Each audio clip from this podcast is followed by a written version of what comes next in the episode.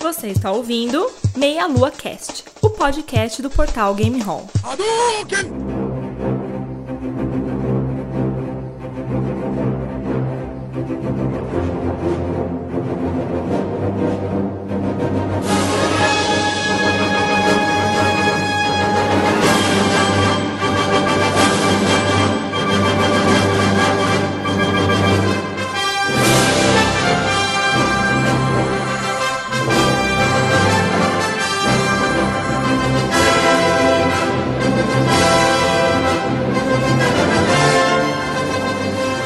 Saudações, queridos ouvintes. Estamos começando aqui mais um Meia Lua Cast. É, meu nome é André Bach. Estou aqui com Caio Nobre. Fala, meus amigos. E junto conosco está um convidado especial, que é o Gelson Westenfelder. Isso. É isso? Alemão. Alemão, de origem alemã, bem isso mesmo. Caramba, nome foda, hein? É, deve ser difícil na hora de ditar para as pessoas o nome, né? Cara, é, geralmente eu chego num lugar, meu nome é Gelson, W-E-S-C-H, dos caras, como assim? Porque tá soletrando? Então escreve Westenfelder aí que tá tranquilo. Não, qualquer coisa você vira pra esse pessoal e fala, cara, vocês se acostumaram com Arnold Schwarzenegger, vocês vão acostumar com o meu nome. tranquilo, é tranquilo. Cara, é, é cruel, assim, é, é cômico de ver, assim, a expressão facial das pessoas quando falam meu sobrenome, assim, mas... Eu imagino as inúmeras formas que as pessoas já escreveram o seu nome, né? Nossa, é muita coisa. eu já perguntei ao André, André, como é que pronuncia? É, eu já fiquei pensando no alemão mesmo, né? Mais próximo. É.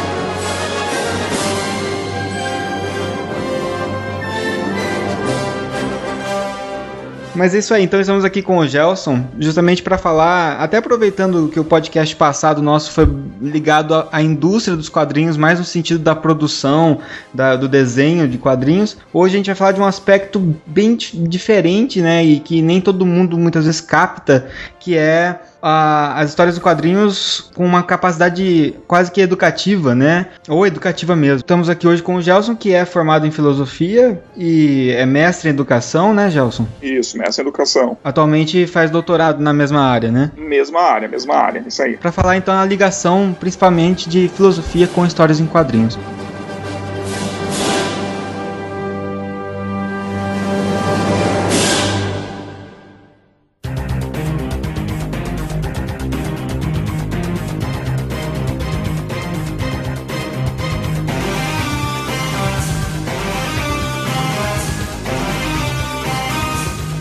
Eu queria começar perguntando, Gelson, primeiro, como que surgiu esse seu interesse em histórias em quadrinhos e filosofia e como surgiu a ideia de juntar as duas coisas? Foi assim, eu aprendi a ler graças às histórias em quadrinhos quando eu tinha mais ou menos meus 4 anos de idade. Né? Eu fico brincando que aprender a escrever eu já fui um pouco mais preguiçoso, né? Lá meus 7, 8 anos, na época de escola mesmo. Uhum. É, meus pais trabalhavam e me deixavam na casa da minha avó e, e lá eu tinha, morava junto com a minha avó, meus tios e que tinha meus primos mais velhos, né? Um fazia coleção de quadrinhos, né? Principalmente quadrinhos de super-heróis, que eu sempre estava olhando aquelas revistas, né? Apaixonado por aqueles, por aqueles quadrinhos, naquelas ações, e eu tentava imaginar minhas histó as histórias ali, vendo o movimento dos quadrinhos. Uhum. E a minha prima fazia magistério na época, então ela me usou como rato de laboratório e me ensinou, né? A juntar as letrinhas, depois juntar as, as palavrinhas e assim, né? Começar a ler as frases e ter um entendimento um pouquinho maior. Legal. Então, desde sempre eu adquiri o hábito de leitura, não só de quadrinhos, mas sim em várias áreas aí literárias. E fui fazer filosofia. Em determinada parte da minha vida, fui, fui para graduação. E no final dela, eu fui jogado dentro de uma sala de aula, com os estágios obrigatórios. E, e lá eu tive que lecionar filosofia para um torno de 40, 50 adolescentes de 14, 15 anos. E eu não tinha didática alguma, né? Então eu senti assim que naquele período, isso foi 2005, 2006, Uhum. não,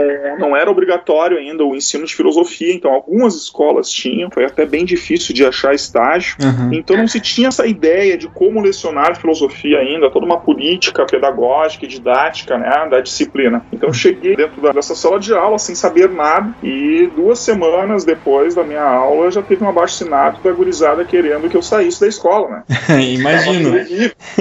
E o bacana é que tinha 40, 50 alunos na, na lista pra, no abaixo assinado e tinha mais de 120, né? Então era muito eu fico sempre brincando, assim, que começou essa, essa junção de quadrinhos com filosofia por um acidente, né, um momento de crise, e o quanto isso é fundamental para a filosofia, né, esses acidentes, essas crises. Uhum. E eu voltei para casa muito chateado com aquilo ali, né, disse, pô, cara, a gurizada fazendo abaixo assinado para tu sair em menos de duas semanas, que pode falar palavrão aqui? Claro, cara? fica à vontade. Pode? Que merda de professor eu sou, eu pensei assim, né.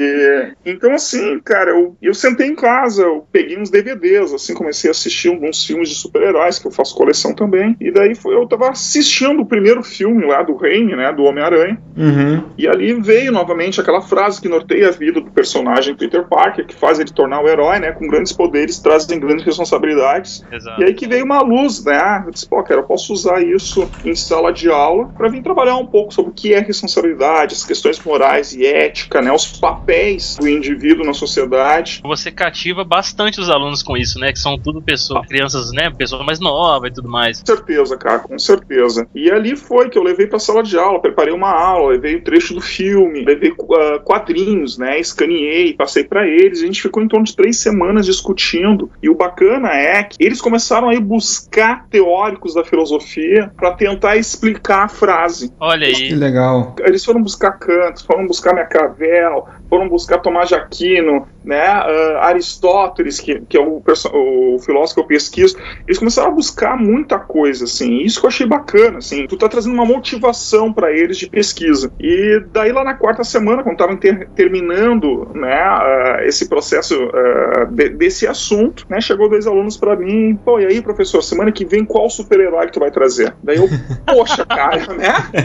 Pô, sempre Aí apertou, né? Daí ele que eu comecei a pesquisar, né, cara? Eu trouxe Superman, eu trouxe o Batman, eu trouxe a questão dos X-Men, o preconceito social. E aí fomos começando a ter discussão, daí terminou né, o meu estágio, logo depois a minha formatura. E eu fiquei pensando nisso, eu disse, pô, cara, olha só que bacana isso, fazer essa junção. E aí eu comecei a escrever, né, alguns textos. Na época eu tinha um blog onde eu publicava esses textos ali, alguma coisa saía nos jornais aqui da região, da minha cidade e região. Uhum. E veio de fazer um mestrado, então, né, ah, sobre essa temática. E daí saiu ali várias publicações em artigos, com artigos científicos, né, daí já veio o primeiro livro, daí minha dissertação foi em cima disso, depois veio o segundo livro, né, que é a minha dissertação, e agora o doutorado, né, pesquisando essa temática, né, de quadrinhos e educação. E aí, agora a aula de filosofia passou a ser a mais requisitada da escola.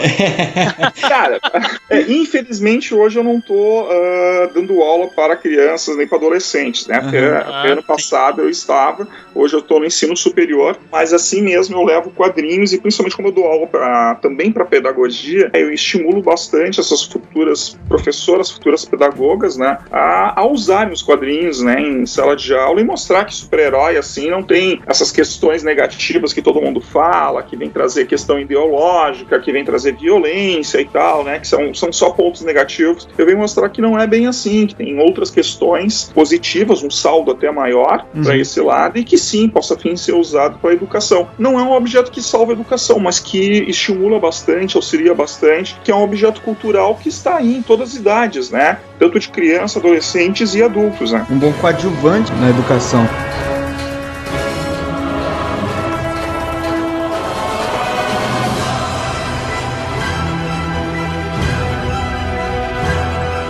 Eu também hoje atuo na área acadêmica, mas para a área mais da saúde. E eu fico pensando, né? é, a área acadêmica ela é bastante, pelo menos até onde a gente vê, né? Ela é bastante conservadora em alguns aspectos, eu pelo menos encaro.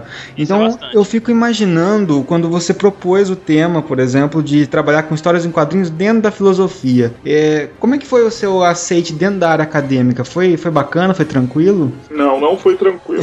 Infelizmente não foi. Eu imaginei.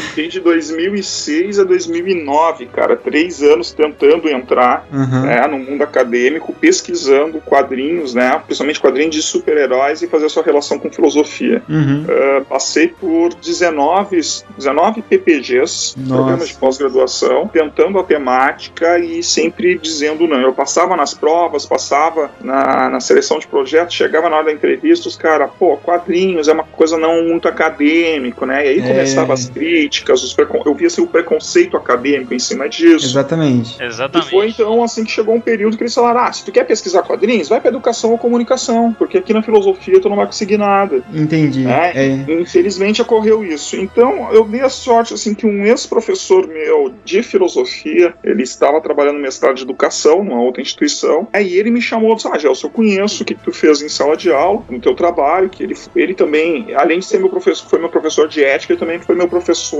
de prática de ensino. Eu vi teu projeto que tu fez em sala de aula e tal, tu tirou notas boas, e se tu quer continuar pesquisando isso, eu te apoio aqui, eu poderia ser teu orientador. Aí que tá o grande ponto, né? Porque você tá tendo um desempenho muito legal em sala de aula, né? Usando essa, essa estratégia e às vezes academicamente mesmo ali, falando no- na questão do ensino superior e tudo mais, a- existe uma resistência, né? Então é bem difícil lidar com isso. Eu percebo em qualquer área isso ocorre, né? Mas muito legal você ter insistido e encontrado uma forma de, de chegar nesse ponto, né? De, de poder trabalhar com, com isso. Os Inclusive, cara. ensinaram a não desistir, né, cara? Não desistir. Com certeza.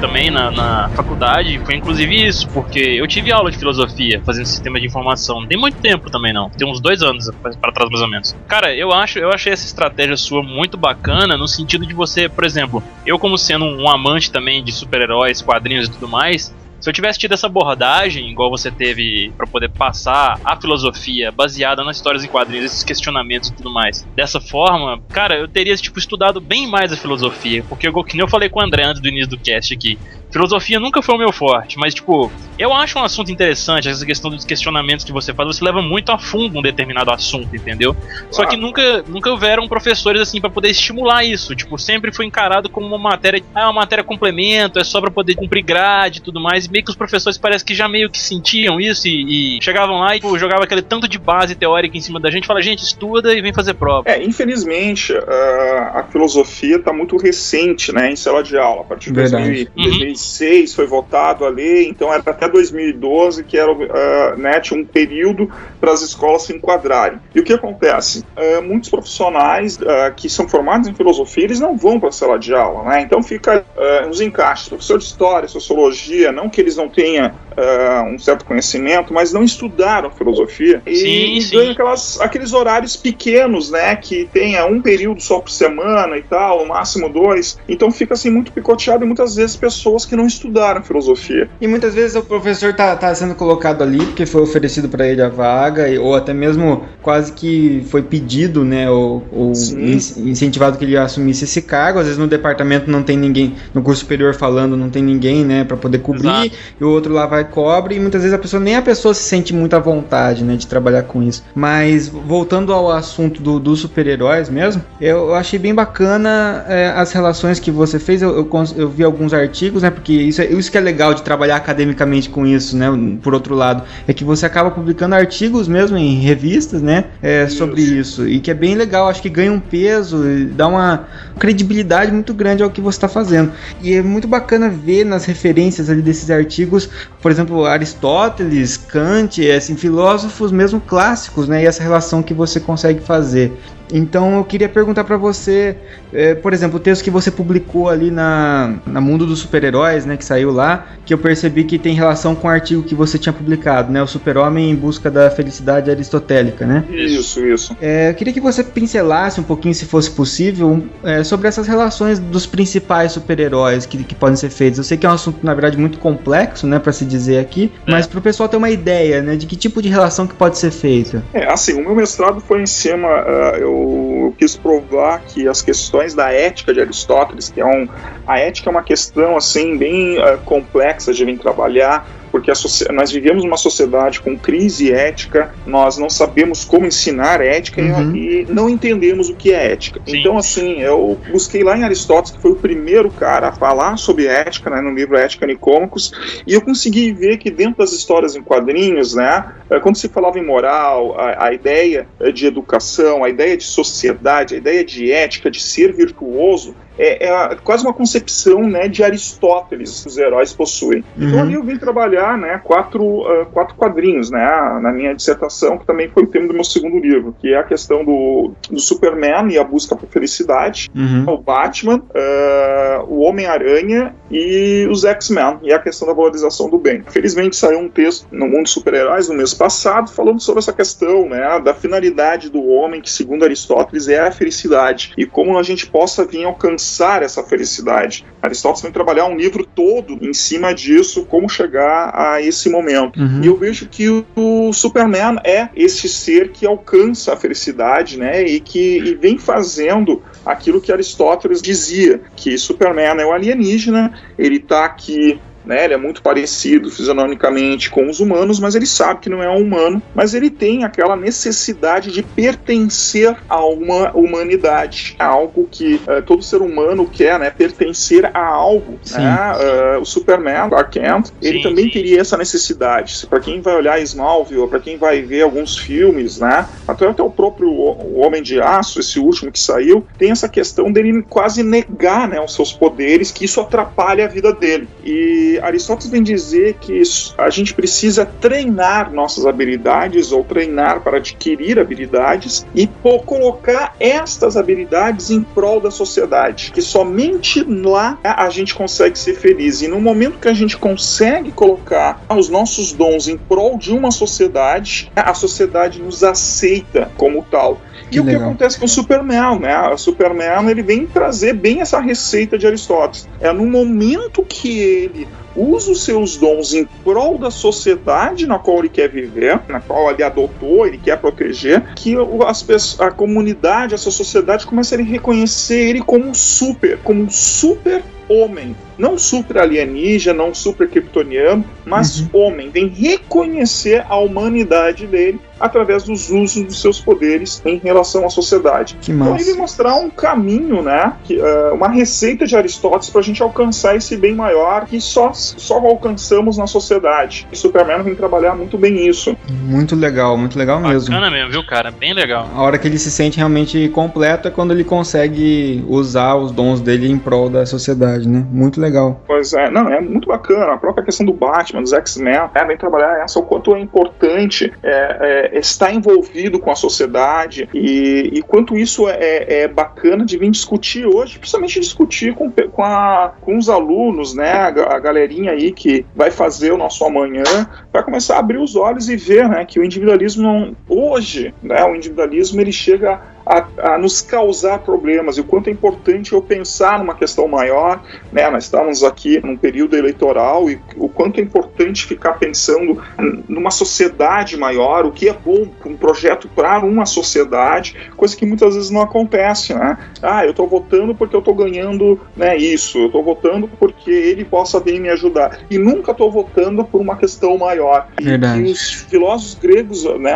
Principalmente os clássicos, não somente os gregos, vêm trabalhar que eu não posso pensar de ética, não posso pensar em política sem pensar no outro. E justamente eles que, que têm tanta tradição na democracia, né? É, com certeza, com certeza. Então isso, isso me chamou muita atenção, é, e me deu esse interesse de escrever sobre isso, porque o quanto a nossa sociedade está necessitando de ter uma formação ética, de ter uma, uma formação política, entender o que é sociedade, entender a valorização desse outro e o quanto o super-herói possa vir ser esses modelos para vir começar a tratar. Não digo que seja salvação da educação, salvação claro, de, claro. de uma nação, trabalhar isso, mas são instrumentos né, que a gente possa vir usar, ainda mais que o quadrinho né, está aí praticamente quase 100 anos, mas nesses últimos 20 anos, né, estourando com a questão do cinema, principalmente, né, e o quanto isso nos facilita a vir trabalhar e assim, né, eh, dar uma introdução às questões filosóficas que muitas vezes passa batido e é difícil de ser apresentado.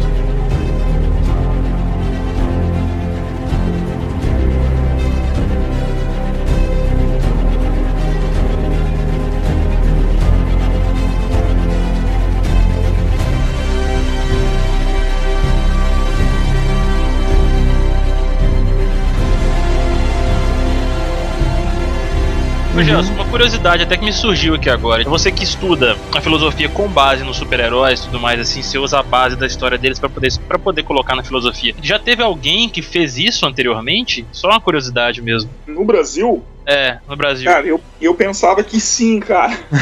é porque, tipo pensava- assim, eu acho que você é o primeiro realmente que eu vejo fazendo esse questionamento dessa forma tão bacana desse jeito. É, assim, em questões de pesquisa, a gente foi procurar no periódicos.org, no Google Acadêmico, em, em sites de bibliotecas de universidade, não achamos nada, assim. O que Isso. achamos, assim, é história e quadrinhos, sociologia e quadrinhos, educação, alfabetização e quadrinhos. Essas questões a gente já conseguiu, até física, né? Conseguimos física e quadrinho, química e física, né, nos quadrinhos. Filosofia em si no Brasil, não. Eu achei um, um livro só, que é nos Estados Unidos, que é o é, Super-Heróis e a Filosofia, né, que é o Mac Morris e o, e o Tom Morris que organizaram. Mas, assim, são vários fragmentos, são, é uma coletânea de cada capítulo, um escritor, né, um, um pesquisador escreve. Então não seria assim, muitas vezes é um cara da psicologia falando sobre filosofia, um cara da sociologia ou comunicação falando sobre algumas questões eh, filosóficas. Mas eram poucos filósofos mesmo, né, pessoas que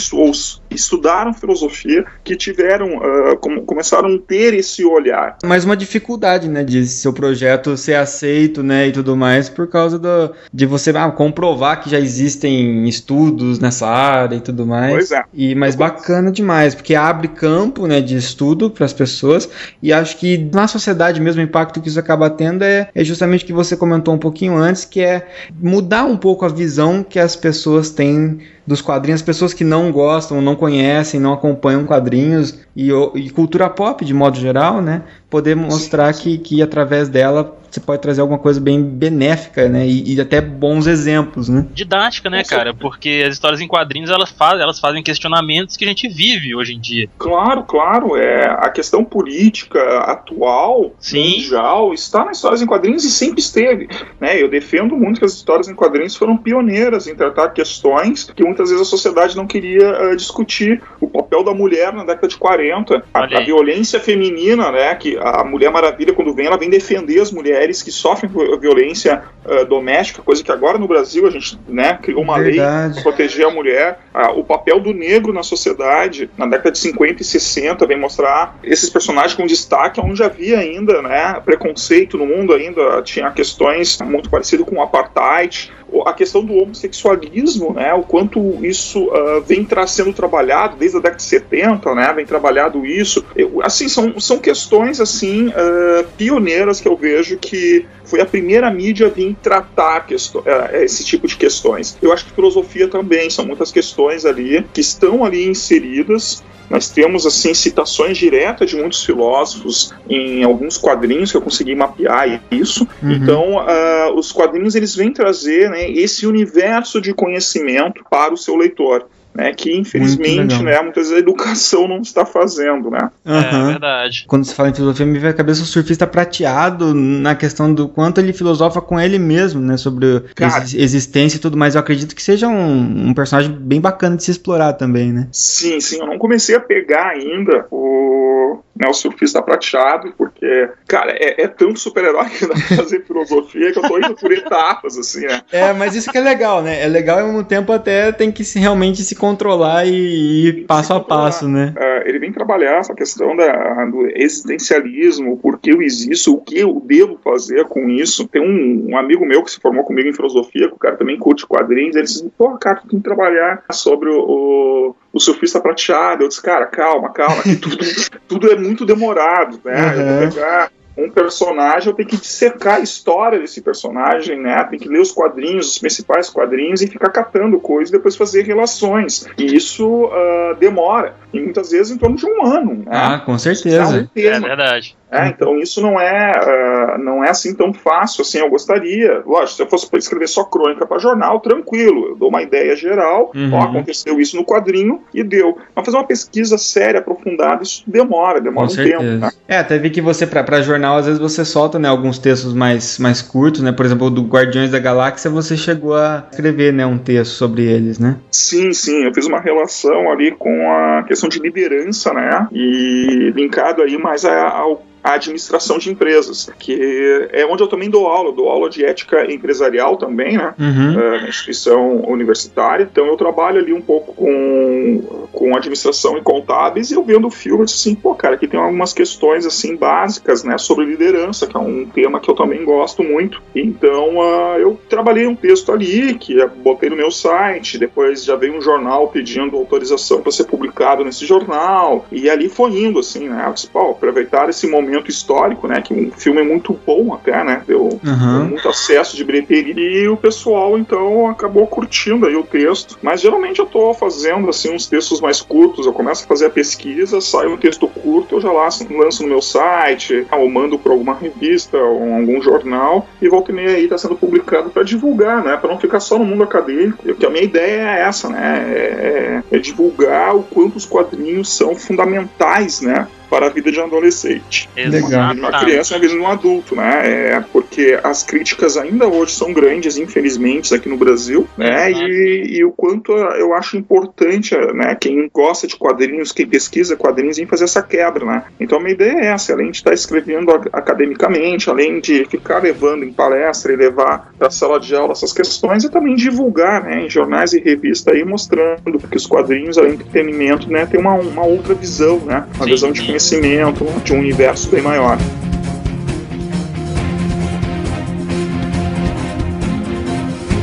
É, outra área que é bem precária nesse sentido, só fazendo uma analogia rápida a esse questionamento da questão da filosofia com os quadrinhos, é a parte que a gente gosta muito, muito também, né, André? Eu, não sei se o Gelson deve gostar também, é, que são os jogos, cara. Porque tem muitos jogos, é, eu posso até dar um exemplo de uma franquia, da franquia que eu gosto pra caramba, que é o Assassin's Creed, que ela, ela traz é, bastante questionamento com relação a coisas assim, da população, essas coisas de política. Tanto é que eles trazem histórias reais para cima disso e, tipo, criam uma ficção em cima daquela história. Claro, claro. É muito mal visto aqui no Brasil essas coisas ainda também. Sim, é, é que é o que acontece assim, ó, uh, o Brasil ele uh, infelizmente, ah, não se faz ciência e a gente quer achar culpa em tudo. Teve aquele uh, aquele caso daquele menino que matou os pais, depois, né, cometeu Sim. suicídio. Ah, o cara jogava um jogo que foi bem esse, né, Assassin's Creed, que ele Assassin's queria Creed, ser, né? né, queria queria ser aquele matador e tal. Pô, cara, acho que não tem nada a ver. Daí, assim, a criança ter acesso a uma arma não foi o problema, o problema foi o jogo. Né? A criança não, é, a criança não tem um acompanhamento uh, psicológico, né? Não foi o problema, o problema foi o jogo. Né, os pais estão em volta, dando carinho, dando atenção para essa criança, não teve, mas a culpa foi o jogo. Então, assim, é. eu acho. Uh, né, eu acho eu que isso é até um pouco de falta de conhecimento das pessoas com relação ao Nossa. que eles, ao que está acontecendo, porque, por exemplo, essa franquia, tipo, tem o nome Assassinos no, no, título, né? Isso aí, tipo, se uma pessoa leiga no assunto, que não entende nada, não conhece o jogo aqui no Brasil, pegar e olhar vai falar, tipo, ó, assassinos, poxa, que isso? Vai induzir a pessoa a ser uma assassina e tudo mais. Se você pegar a história mesmo bem a fundo, os assassinos assassinos, eles, tipo, eles agem na escuridão, mas eles são, são, tipo, protetores da luz, entendeu? Eles agem a favor do povo, eles são a favor claro, do livre-arbítrio. Sim, entendeu? é. O grande problema é, assim, games ainda são mais recentes ainda que os quadrinhos, né? Como o Gelson citou, quadrinhos já estão aí faz tanto tempo, né? O, o, Superman apareceu na Action Comics ali em 1930 e alguma coisa, né? Exato. 38, né? E, e ainda assim é, é de certa forma marginalizado, né? Agora é, Imagina games, cara. Então, quando, quando os quadrinhos surgiram, no, vieram pro Brasil, existia a mesma coisa na mídia, o burburo que existe hoje pros games, né? Hoje os quadrinhos são mais um pouco mais tranquilos em relação aos quadrinhos, mas é, os games de hoje, amanhã vai ser o que, é, o que são os quadrinhos e por aí vai, né? E a gente espera que os quadrinhos se tornem o que hoje são os filmes, né? E aí por Isso. aí vai, no termo, em termos de aceitação, né? E você quer um, é. você quer um exemplo melhor do que de um bom escoteiro do que o super-homem, cara? Cara. Não tem como, cara. O cara vem trabalhar a questão de honra, vem Exato. trabalhar a questão de sociedade, a questão de respeito ao Estado, respeito às leis. Pô, cara, é, é uma questão assim, ó, é, é, fundamental, né, de, de seguir um personagem desse. Mas assim, ó, sobre a questão que tu levantou sobre como a sociedade não conhece quadrinhos, não conhece games, eu vou um pouquinho mais além, cara. Eu acho que a sociedade não quer reconhecer sua própria culpa. Então, uhum. Então, culpa qualquer bem, coisa é que se desconhece, que uma grande maioria desconhece conhece, né, para culpar e quando vê tá toda a opinião pública em cima disso. Que é um bode expiatório, né? Bode expiatório.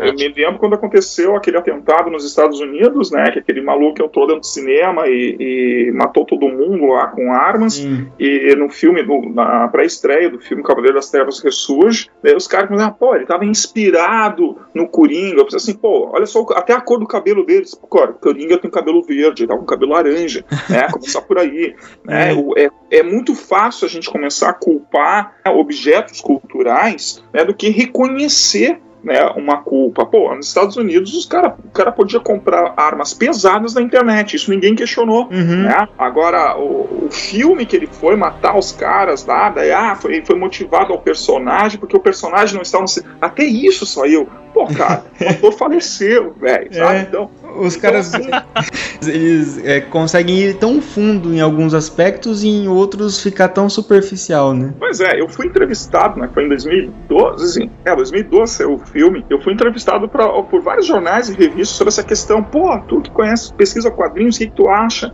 Uhum. Né? Essa influência que os quadrinhos estão dando. Ah, para começar, não- negativamente, eu não estou vendo ainda influências. Se Uhum. vocês me trazer né, uma prova ah, empírica que verdadeiramente foi o quadrinho, o personagem que incentivou ele, daí a gente vai começar a pesquisar, estudar e conversar. E por enquanto, eu só acho que a sociedade está achando desculpas para não reconhecer a verdadeira culpa que ela tem, de não cuidar da sua Uhum. própria sociedade e colocar em algo que não possa se defender, porque é, uma, é um material que não possa se defender. Então, isso, ah, infelizmente, é o que acontece bastante, não somente no Brasil, né, tá só que o Brasil tem uma certa.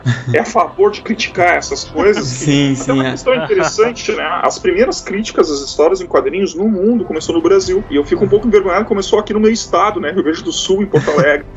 É, foi aqui que começou né, as críticas aos quadrinhos na década de 50, Uhum. Né? 48, 49, 50. ali. Mas que foi algo que mundialmente sofreu, né? Bastante os quadrinhos, né? A gente era o segundo ou terceiro maior consumidor na década de 50, cara.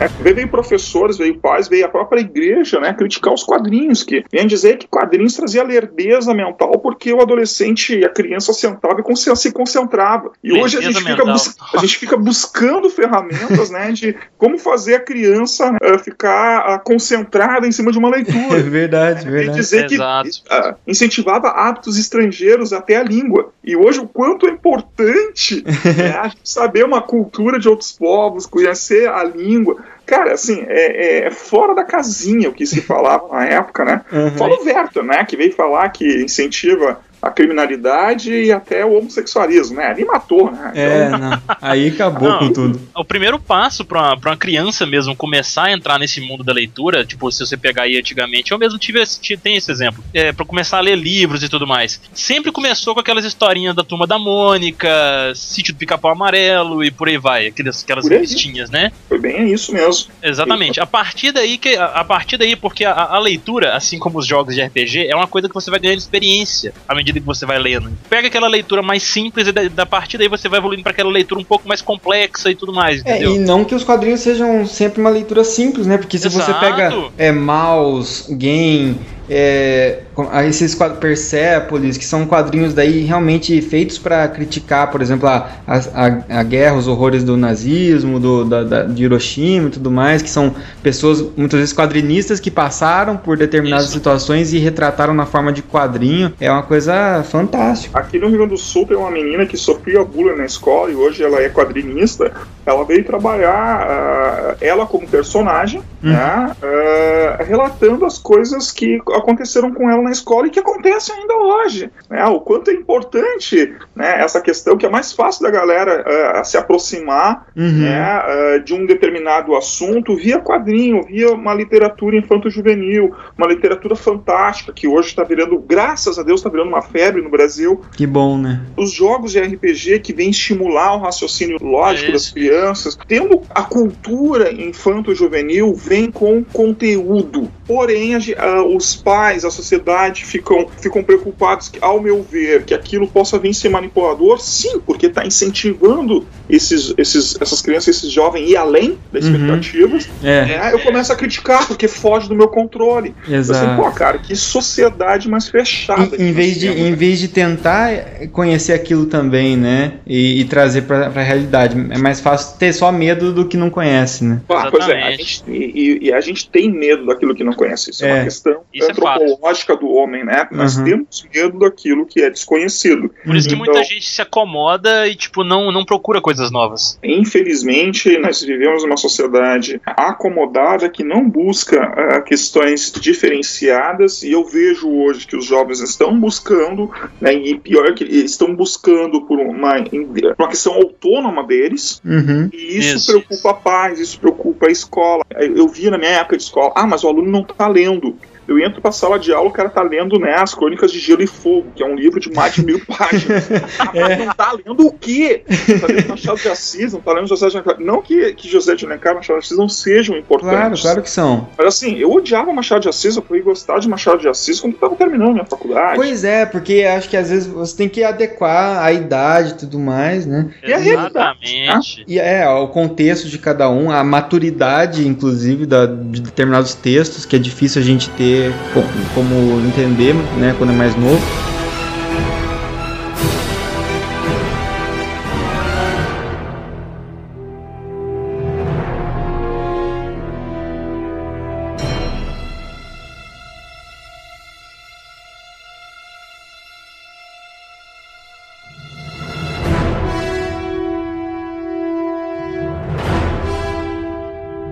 Voltando, inclusive, ao assunto da, da filosofia e do seu trabalho, queria que você falasse, então, qual foi, então, o seu primeiro livro lançado e onde que as pessoas podem encontrá-lo? O primeiro livro lançado foi Filosofando com Super-Heróis, pela editora Mediação, né, em 2011, eh, que felizmente logo depois já estava esgotado, ganhei um prêmio de livro do ano pela Associação Gaúcha de Escritores. Que legal. né, saiu aí Brasil, a- Brasil afora aí sendo vendido e saiu agora a segunda edição. E pelo que eu, pelo acompanho assim, com a editora, saiu bastante. Tu encontra ele no próprio site né, da editora Mediação, Uhum. né? Ou posso fazer encomenda no Saraiva, Cultura, né? Tem várias aí livrarias que tu possa alcançar. Ah, o segundo livro, né, que é a minha dissertação de mestrado, um pouco adaptado, que é Aristóteles e os, os super-heróis, que saiu pela Garcia Edizioni, né, Uhum. que é uma, é uma editora italiana com sede aqui no Brasil. né, não sei se é brasileira com sede na Itália, mas é algo assim. Ela Uhum. saiu este ano e já estão imprimindo, né, reimprimindo né, um, novos, novos números aí, porque também saiu bastante, assim, eh, felizmente. Que Então legal. são os dois livros. Eu tenho, assim, participações em outros, em capítulos. Isso eu tenho uns três, quatro livros, assim, que eu fiz participações, né, com o pessoal de uma associação de escritores aqui na cidade, outro no estado. E tá saindo um que é o papel da mulher nas histórias em quadrinhos, né, da Universidade, de Ala- Universidade Federal de Alagoas. Acredito que, sai no final desse ano, início do ano que vem. Qualquer coisa, o pessoal não achar, a galera possa vir me procurar aqui nas redes sociais, no Facebook, que eu, eu envio também, isso é o de menos, né? Beleza. O- Ah, os links pro seu site, pra tudo, vai estar tudo no post do, do Exato. podcast. Ó, aí, ó, bah, galera, que bacana, valeu mesmo. Vocês têm alguma informação se de repente algum desses livros seus, tá, além de ser tá sendo consumido normalmente, mas está sendo utilizado, por exemplo, como material paradidático? Sim, eh, o Filosofando com Super-Heróis eh, tem várias secretarias municipais né, e estaduais adquiriram um livro para distribuição. Que Eu legal. sei que na região Nordeste, não sei se foi o Rio Grande do Norte ou o Ceará adquiriu o livro, que foi para as escolas. Tem prefeituras aí do centro, eh, centro-oeste que adquiriu também, tem escolas trabalhando. Eu fico sabendo de notícias que tem umas escolas que trabalharam, tem o pessoal dos jornais da cidade em contato comigo. Então, assim, tem umas dezenas de cidades e um ou outro estado que trabalham o meu livro. Fiquei muito feliz, né, que é, fiquei sabendo até por uma colega minha de doutorado que na rede municipal da cidade de onde ela mora, é, eles estão trabalhando meu livro também, assim, fizeram encomenda e, e adquiriram o livro. E esse livro foi parar nas bibliotecas da escola e diz que é o livro que a gurizada tá mais lendo, assim. Que Ele legal. parece ser uma revista em quadrinhos, né? O formato, uma, o formato americano de revista, parece ser fininho,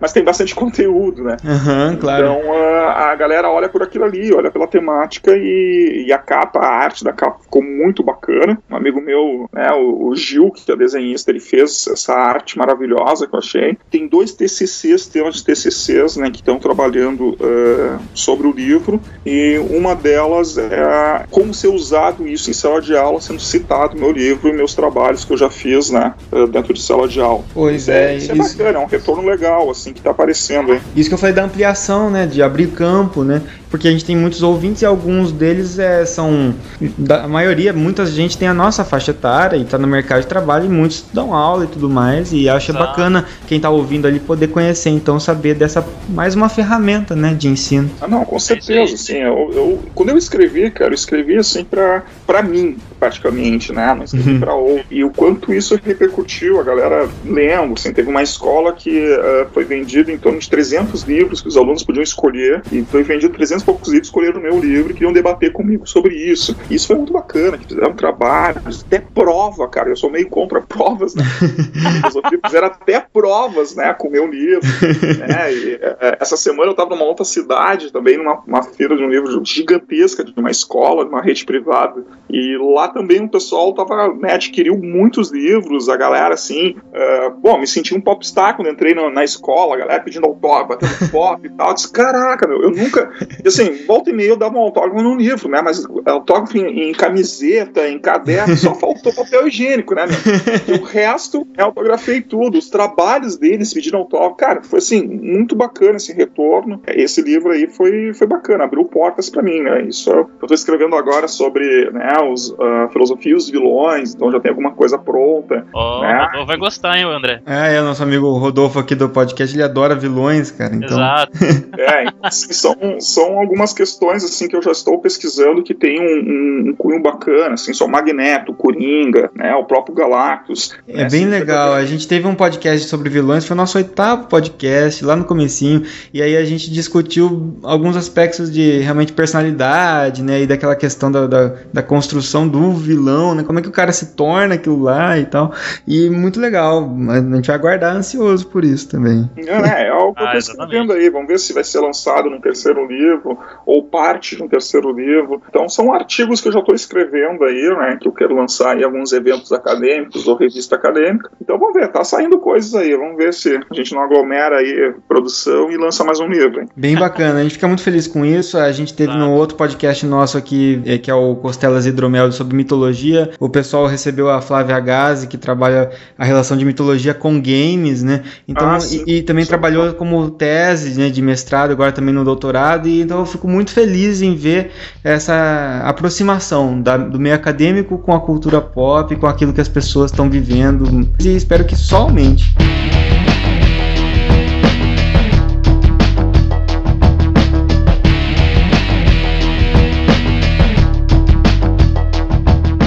Gente encerrar, sobre aquilo que eu falei antes lá, sobre aquele, aquele caminho da leitura que a pessoa passa, tipo, começando com os quadrinhos mais simples e tudo mais. É porque eu posso ter sido mal interpretado pelo, pelo por quem tá ouvindo a gente aí, porque eu não quis dizer que os quadrinhos são uma leitura tipicamente simples, só simples, entendeu? Porque a gente tem até um outro questionamento do Gelson aqui mesmo que eu achei bem interessante do seu artigo, que é sobre o Watchmen, cara, que o Watchmen não é uma leitura assim. E né? não é para criança, é para adulto. Exatamente, não é para criança. Tem isso também. tem que cuidar isso, né?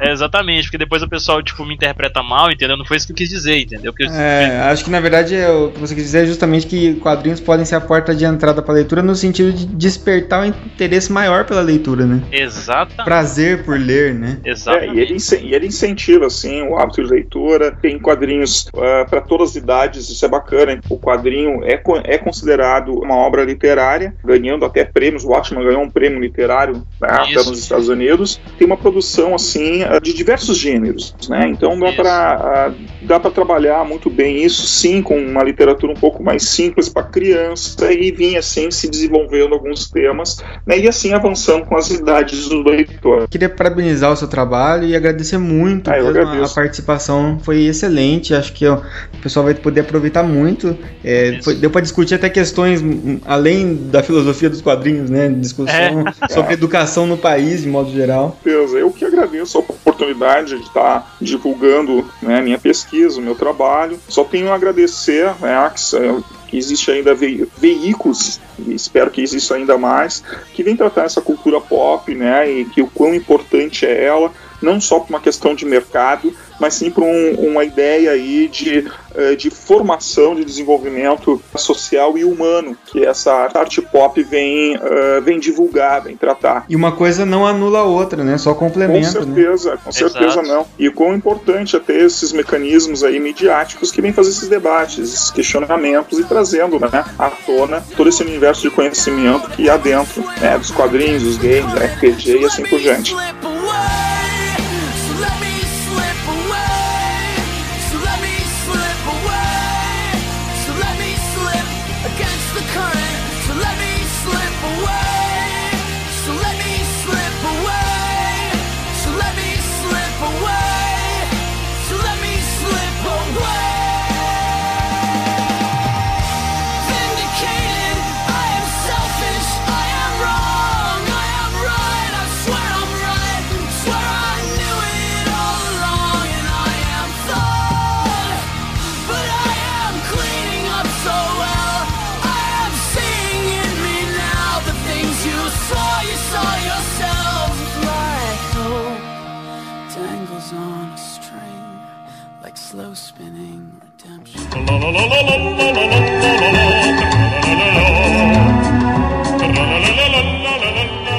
Saudações, galera. Estou aqui invadindo o cast. Estamos aqui para a leitura de e-mails. Quem é você? Aqui é o Rodolfo. Estou aqui com o André e o Caio que participaram do cast. E aí? O Rodolfo não participou do cast por 5 minutos. É verdade, pior que foi. Fui seco jantar, né? Falei, vou comer alguma coisinha antes do cast. Daí eu cheguei lá não tinha nada para comer. Daí eu demorei para fazer a comida e perdi o cast. Aí já era, porque aqui nós temos um compromisso com a pontualidade aqui. Ó, você viu? Senti firmeza agora, hein? Ah, vamos, vamos então contemplar nossa pontualidade e ler os feedbacks de três casts, né? Está atrasado, um porque era um cast extra da BGS e o outro porque foi um cast que não estava muito propício pra gente ficar aqui nessa zoeira de e-mails, né? Exatamente. É. Então culpem a BGS. É. Mas vamos tirar o atraso agora. E não parem é. de comentar só porque a gente não leu. Começar aqui então no Meia Lua Cast número 40, falamos sobre cervejas. Oi. Temos comentário do nosso amigo ator aqui, Michael Corber. Aí ah, sim, hein? Jesus, esse cara é foda, mano. Fala, rapaziada. Confesso que o tema não me chamou muita atenção, pois não bebo, mas sempre vale a pena escutar pela zoeira de vocês. valeu, valeu. Foi melhor que o Nerdcast, hein? Olha aí. nossa, esse é cara, é... O cara é muito fã, nossa, cara. O cara tá sendo bonzinho com a gente. Obrigado, gostei. É. Valeu, meu é, cara, valeu, valeu. Massageando nossos egos, né? Mesmo que seja mentira, a gente acredita, cara. Valeu. Enfim. Ele continua. Caras, fui comentando enquanto ouvia os comentários e tive que parar de tanta risada que dei agora. Aí ele dá uma risada. Porra, sem palavras mesmo. A parte da entrevista com a Gabi foi foda. Mas a do Spawn foi genial. Detalhe é que sou fã pra caramba do Spawn e ainda espero ver um filme decente dele nas telas. Olha aí, a gente realizou um sonho dele, cara, que foi colocar ele num trailer do Spawn. Nossa. É, ó. Mark, esse só ele protagonizar mesmo, né? Exato. É, ele termina aqui. Valeu mesmo pelo tempo perdido em fazer essa zoeira pra mim. Achei o bico. Abraço. Não Eu é tenho... tempo perdido, não, cara. É investimento nas É, zoeira, zoeira nunca é tempo perdido, cara. É claro. Não pense, não pense assim, que você vai ser um cara fraco na zoeira. Zoeira é investimento. Michael Corber. Tem que lembrar de ativar isso aí, né? é, ele ainda termina aqui com um PS. É, o dia que eu ganhar um framboesa de ouro, dedico a galera do Meloacast. Aí, framboesa de ouro que é o prêmio do pior ator, né? Queria muito ir na BGS para conhecer pessoalmente, mas esse ano não vai dar mesmo. Fica pro próximo. É, daqui ah, 340 dias tem a próxima. É, já é, tá o marcador já. Fica aí marcando, marca na agenda aí. PS2, nem sabia que eu era o first. Valeu a lembrança. Ah, ele foi o first do mês. É isso aí, Michael Corber. É isso aí. E só uma observação rápida aqui que ele não comentou aqui pra gente como é que ele gostaria de morrer no cinema, cara. Verdade, a gente pediu. Vamos lá então. Vou pro próximo comentário. Rafael Borsari. Excelente podcast. Vou além. Por mais que seja coincidência, o Nerdcast do Alotone foi sobre cerveja, apesar de eles terem gravado há algum tempo, pois os mesmos estão viajando. E nós também gravamos um bom tempo antes, era tipo, tipo quase um tipo mês um antes. mês antes. É. é, exatamente. A gente também é antecipado nesse negócio, cara. Só que a gente não viaja porque a gente é pobre. Exato. Como não bebo nada alcoólico e nem tenho pretensões de começar, eu não entendi porra nenhuma. Beleza, cara. Isso, fa- Tamo- isso que tá junto. falando do, do Nerdcast. Só dei risadas mesmo da história, totalmente diferente do Meia Lua, que foi bem menos técnico e algo mais suave, na minha opinião. E por incrível que pareça, eu entendi um pouco de um assunto que, sinceramente, sou extremamente limitado. Mas já que falamos de cerveja, me lembro que do Egito Antigo até a Idade Média, a cerveja era consumida por, incrível que pareça, quente, pela ausência de geladeiras, obviamente. O costume de tomá-la gelada é algo mais atual e era consumido também por crianças de qualquer idade e era tida como uma bebida equivalente ao refrigerante nos dias atuais. Olha aí. Ó. Aí sim, criançada feliz da vida. Não encheu o saco, né? Pai, pai, pai, me dá uma cerveja, pai, me dá uma cerveja. Ah, Não bebam, crianças. É, ele também ele disse nem sabia do negócio do comentador do mês, pois é, agora vamos falar sobre isso logo mais. Abraços e tudo de bom. Abraço, meu caro, valeu. É, prosseguindo aqui pro comentário do Pedro Alexandre. Ele disse aqui: Não bebo e por isso sou um noob em questão de cervejas. Tamo junto, meu. É, mas, mas o podcast valeu a pena pelo simples fato do aprendizado. Saber que há vários tipos de cerveja com gostos variados também me fez repensar sobre vários preconceitos que tenho sobre essa bebida. Ótimo podcast, continue com a zoeira. Sempre, meu caro, sempre. Quem, pra quem tem preconceito com a cerveja, fica aqui a dica: beba menos e beba melhor. Essa é a minha filosofia atual, cara. Beber com qualidade. É isso aí. É, agora o próximo comentário aqui é do Gustavo Zanin. Zanin, é o nome Zanin. É, nosso amigo aqui de Londrina. Exato, nome, nome diferente, cara, nome original. É. Nome original. Não, o, o pai dele chega no cartório. Hum, vou dar um nome original para o para meu filho, exatamente. Zanin. Zanin parece original. Mas é Porra, cara. diferente, Fode, parece né, cara? inusitado. É.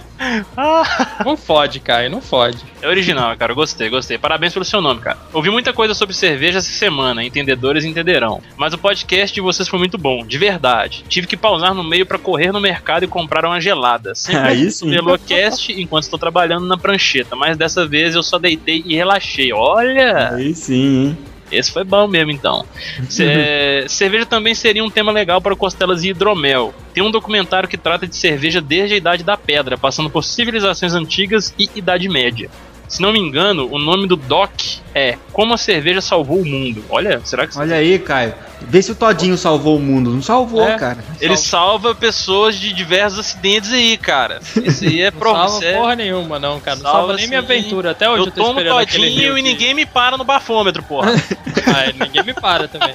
Mais uma O- o- vez. Até hoje eu tô esperando achar aquele rio de todinho pra, pra pegar, andar de barquinho lá. É propaganda enganosa do caramba. Mais uma vez, parabéns pelo ótimo trabalho de vocês. Torcendo aqui para que seja semanal logo. Logo? Porra, semanal? Aí sim, hein? É, ele é semanal, só que alternado.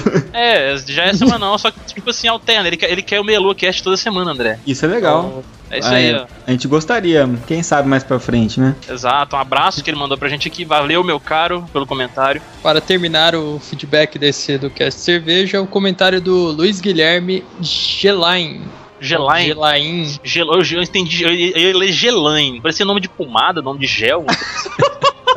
Os caras estragam tudo, cara. Cara, nossa, Caio, troféu, nome. Falou o cara que chama Costa Nobre, né? Mas eu vou dar, eu vou até dar dar uma praçode de presente pro Luiz. Ele curte uma cerveja Gelain. Tá foda trabalhar. Esse podcast não abriu apenas, mas sim estourou a minha cabeça. Muito Olha bacana Olha. o tema e como, como foi abordado. Um abraço. Aí Pô, sim, legal cara. demais, bacana, bacana poder mostrar um lado que muita gente Acho que ele, ele escutou alto demais, alguma coisa assim. Exatamente. Pra quem às vezes não tá habituado a ver todos os tipos, diferenças, é aquilo que eu até comentei no cast. É tipo, ah, cerveja, cerveja. Vinho todo mundo acostumou a diferenciar, esse é um negócio totalmente. Mas vinho tem diferença pra mim? É, então, eu, eu acho mais diferença no- na cerveja do que nos vinhos.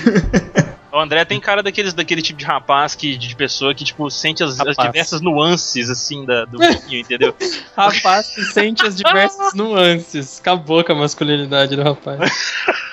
Este vinho possui toques de, de café, O vinho com toques de café. a- acordes adocicados e frutados. É bicha. Ai, meu Deus, cara, que bosta, que delícia de vinho, cara.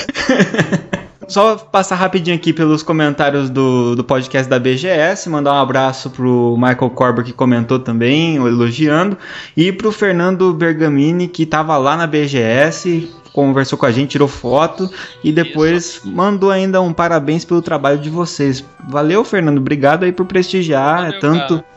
Tanto online quanto pessoalmente, né? É, exatamente, cara. Isso aí, ó. Valeu E demais. ainda temos os comentários do podcast da entrevista com o André Coelho, o Gustavo Zanin, Mar Michael Corber e o Rafael Borsari, os três que já comentaram no- nos outros casts. Também falando, elogiando a homenagem que foi prestada e Isso. o podcast. Então valeu, galera, por prestigiar e por comentar. E espero que agora a galera volte a comentar, porque eu não sei se o pessoal achou que a gente parou de ler comentário, pararam de comentar muito. É, Comentem exatamente. bastante, cara. Queremos ouvir o que vocês têm a dizer e zoar com o nome de vocês. É isso aí, ó. Não precisa ficar acanhado de comentar por conta da zoeira. A zoeira é a nossa homenagem para com você. Olha só que É lindo. verdade. É isso Meu aí. aniversário você não precisa me home- homenagear com zoeira, não. Pode dar um presente mesmo. Exatamente, É. pode deixar. Eu vou te mandar uma coisa bem comprida de, de chocolate. Vida de chocolate. Vamos aqui então para falar um pouquinho dos nossos parceiros. Primeiramente, falar um pouquinho da Zillion Games, lá de Piracicaba, São Paulo, que atende o Brasil todo pela internet. Todo momento eles vão dando uma renovada, eles arrumam bem o site deles, é muito organizado, cara. Então, É, tá tudo, tudo atualizado, cara. Se tiver É. lá no site e ele falar que não tem, vocês me avisam que eu vou lá dar um tapa na cara dele. Porque tá sempre muito atualizado essa desgraça. Cara, é um site muito bom de navegar, muito organizadinho, tem tudo ali pra vocês. Tá cada vez com mais acessórios também, além de do- dos consoles e games e tal, tem o que eles chamam ali de nerds stuff, que são coisas nerds, tem de Isso. tudo lá, Cara, tá tem, com- tem bastante coisa legal lá. bem bacana, vale a pena dar uma Tem olhada. até, tem até um Furby, cara. Vocês lembram do Furby? Furby, cara, o Furby é muito massa, ele Aí. fala, cara. É, então, tem, tem Furby que fala, cara. E daí vocês podem clicar o banner que tá lá em cima no, no site, também vai ter aí no post. E mandar um abraço pros nossos parceiros. Que você clica no Meia Lua Store ali, você conhece todos os nossos parceiros que tem produtos muito legais. E só comentando aqui um pouquinho da Fábrica Nerd, que tá também renovando o site deles muitíssimo em breve. Tá no ar, o Paulo tá louco correndo lá com o site. Mas eh, daqui a pouquinho já tá no ar e vai ter os produtos do Meia Lua que você vai encontrar lá. Camisetas do Meia Lua, caneca. Produtos do Meia Lua, cara. É tudo que eu sonhei um dia. Isso é uma coisa linda, cara. Um pequeno comentário. Você viu o André falando ali, ô Rodolfo? O pau tá louco comendo lá. Foi isso? O Paulo. Eu entendi. O pau tá É, louco é. comendo lá. Isso é e- estranho. Esse, esse Kai tá todo gozadinho hoje, né? Só tá falando de objetos fálicos. Ai, Caio, que delícia. Vamos falar sobre a novidade do site que é o Top Comentadores do Mês. Tá dando briga, vai sair morte. É, aí, é, é uma, é uma disputa saudável, hein, galera? A gente nem vai, tipo, humilhar o cara que fica em segundo lugar, relaxa. É isso aí, ó. É saudável demais. É, os top comentadores do mês aqui, nós temos aqui. é, vou começar de baixo pra cima. É mais legal, mais É emocionante. mais legal, pra poder dar uma emoção maior assim e tal. É, É, com Lembrando quatro- que foi do mês de. outubro. Isso, exatamente. É, com quatro comentários aqui, né, nos nossos podcasts aqui, tem o Giovanni Arieira, que inclusive é um parceiro nosso aqui também, que escreve contos fantásticos a lá de Stephen King, que eu adoro, eu adoro, é muito bom. Muito É, não, não, me- não me deixa dormir à noite, mas tudo bem. Quase tem nada o- te deixa dormir à noite, né, cara? É muita É. coisa, é muita coisa, cara. Inclusive o que ele conta do Vertamate também foi, foi tenso. E é perturbador, cara. Perturbador, velho. É. Ouçam, ouçam, tá lá no site. Tá no site. Se não tivesse palhaço, seria perturbador. Tendo palhaços, fica muito pior, cara. Como, como o Verde conseguiu escrever sobre palhaços, cara? Ele se borra de medo de palhaço. Pois é, ele Ah. teve, ele teve que escrever aos poucos, coitado. Ele escreveu só de manhã com a janela bem aberta, assim, olhando o sol e tal. Com a, La- e com a Larissa cheirando o cangote dele. Na praça, né? Escreveu na praça com É, um monte de gente. É típica, tí- típica atividade de velho, né? faz sentido. Na, na máquina de escrever ele escreveu ainda. Nosso querido velho mate. Com cinco comentários aqui, nós temos aqui na quarta posição o Gabriel Buba, também aqui. Valeu, meu caro, pelos seus comentários aí nos podcasts. Isso aí, agora o pódio. É, vai começar o pódio aqui, né? Vamos lá. Em terceiro lugar, vamos lá, hein? É, temos aqui Pedro Alexandre com seis comentários. É isso Obrigado, aí, tá meu bastante. Pedro, verdade, cara. Tá no grupo também lá de ouvintes bem ativo lá no. Exato, exatamente. Agora vamos para as duas exposições mais esperadas aqui agora da, né, do, do top comentadores do mês. E é uma disputa que, não, não querendo incentivar nada, mas é onde pode sair porrada ali, cara. Exatamente, tá acirrado aí, queremos ver sangue, tá? Essa é a Só parte pra- saudável da disputa, né? É. Exato, exatamente. Olha lá, Jogos Mortais, por favor, disputa. Com oito comentários aqui, o segundo lugar vai para. Para. Para. Michael Corber. Aê! É, Michael Corber, pois é, cara, sua atuação no cinema não lhe rendeu muitos comentários esse mês. É, cara, tá gravando demais, hein? Você tá muito tempo no set e não tá acessando notebook. Pra falar com os produtores pra arrumar uma internet e um notebook pra você. Mas aí. valeu, cara. Segundo lugar. É Valeu valeu. demais. comentários no mês. Nem tem oito casts no mês, pô. É, exatamente. Brincadeira, tem sim. É, tem. Mas é legal que vale comentário em qualquer tipo de post. Tem muita coisa passível de Tem comentário. É isso aí. Principalmente Paperboy. e agora, no primeiro lugar aqui, acho que muita gente já deve imaginar também, né? Com Uhum. 12 comentários, o, o troféu, né? A medalha. Fazendo jus ao seu, todo o seu histórico aqui no site. Ao, ao Exatamente. status dele de pessoa que se não comentar a gente liga na casa dele perguntando se ele tá vivo, né? Exato. Comenta até do hospital, né, André? Isso. Até do hospital lá, que estiver morrendo. É o Hospital Rafael. da Bolsari, ambulância. cara. Exato. Os caras lá fazendo, tentando ressuscitar ali ele no, no acidente e tal. A hora que abre o olho, ele. Preciso comentar, cara, preciso comentar. Rafael Borsari. Meus parabéns, meu caro.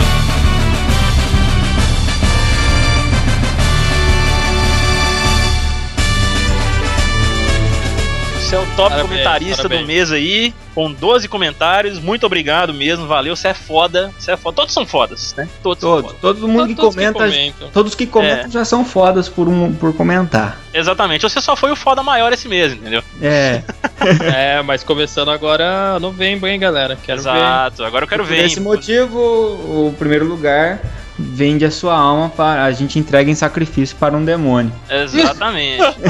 foda. Obrigado pela sua alma, Rafael Borsari.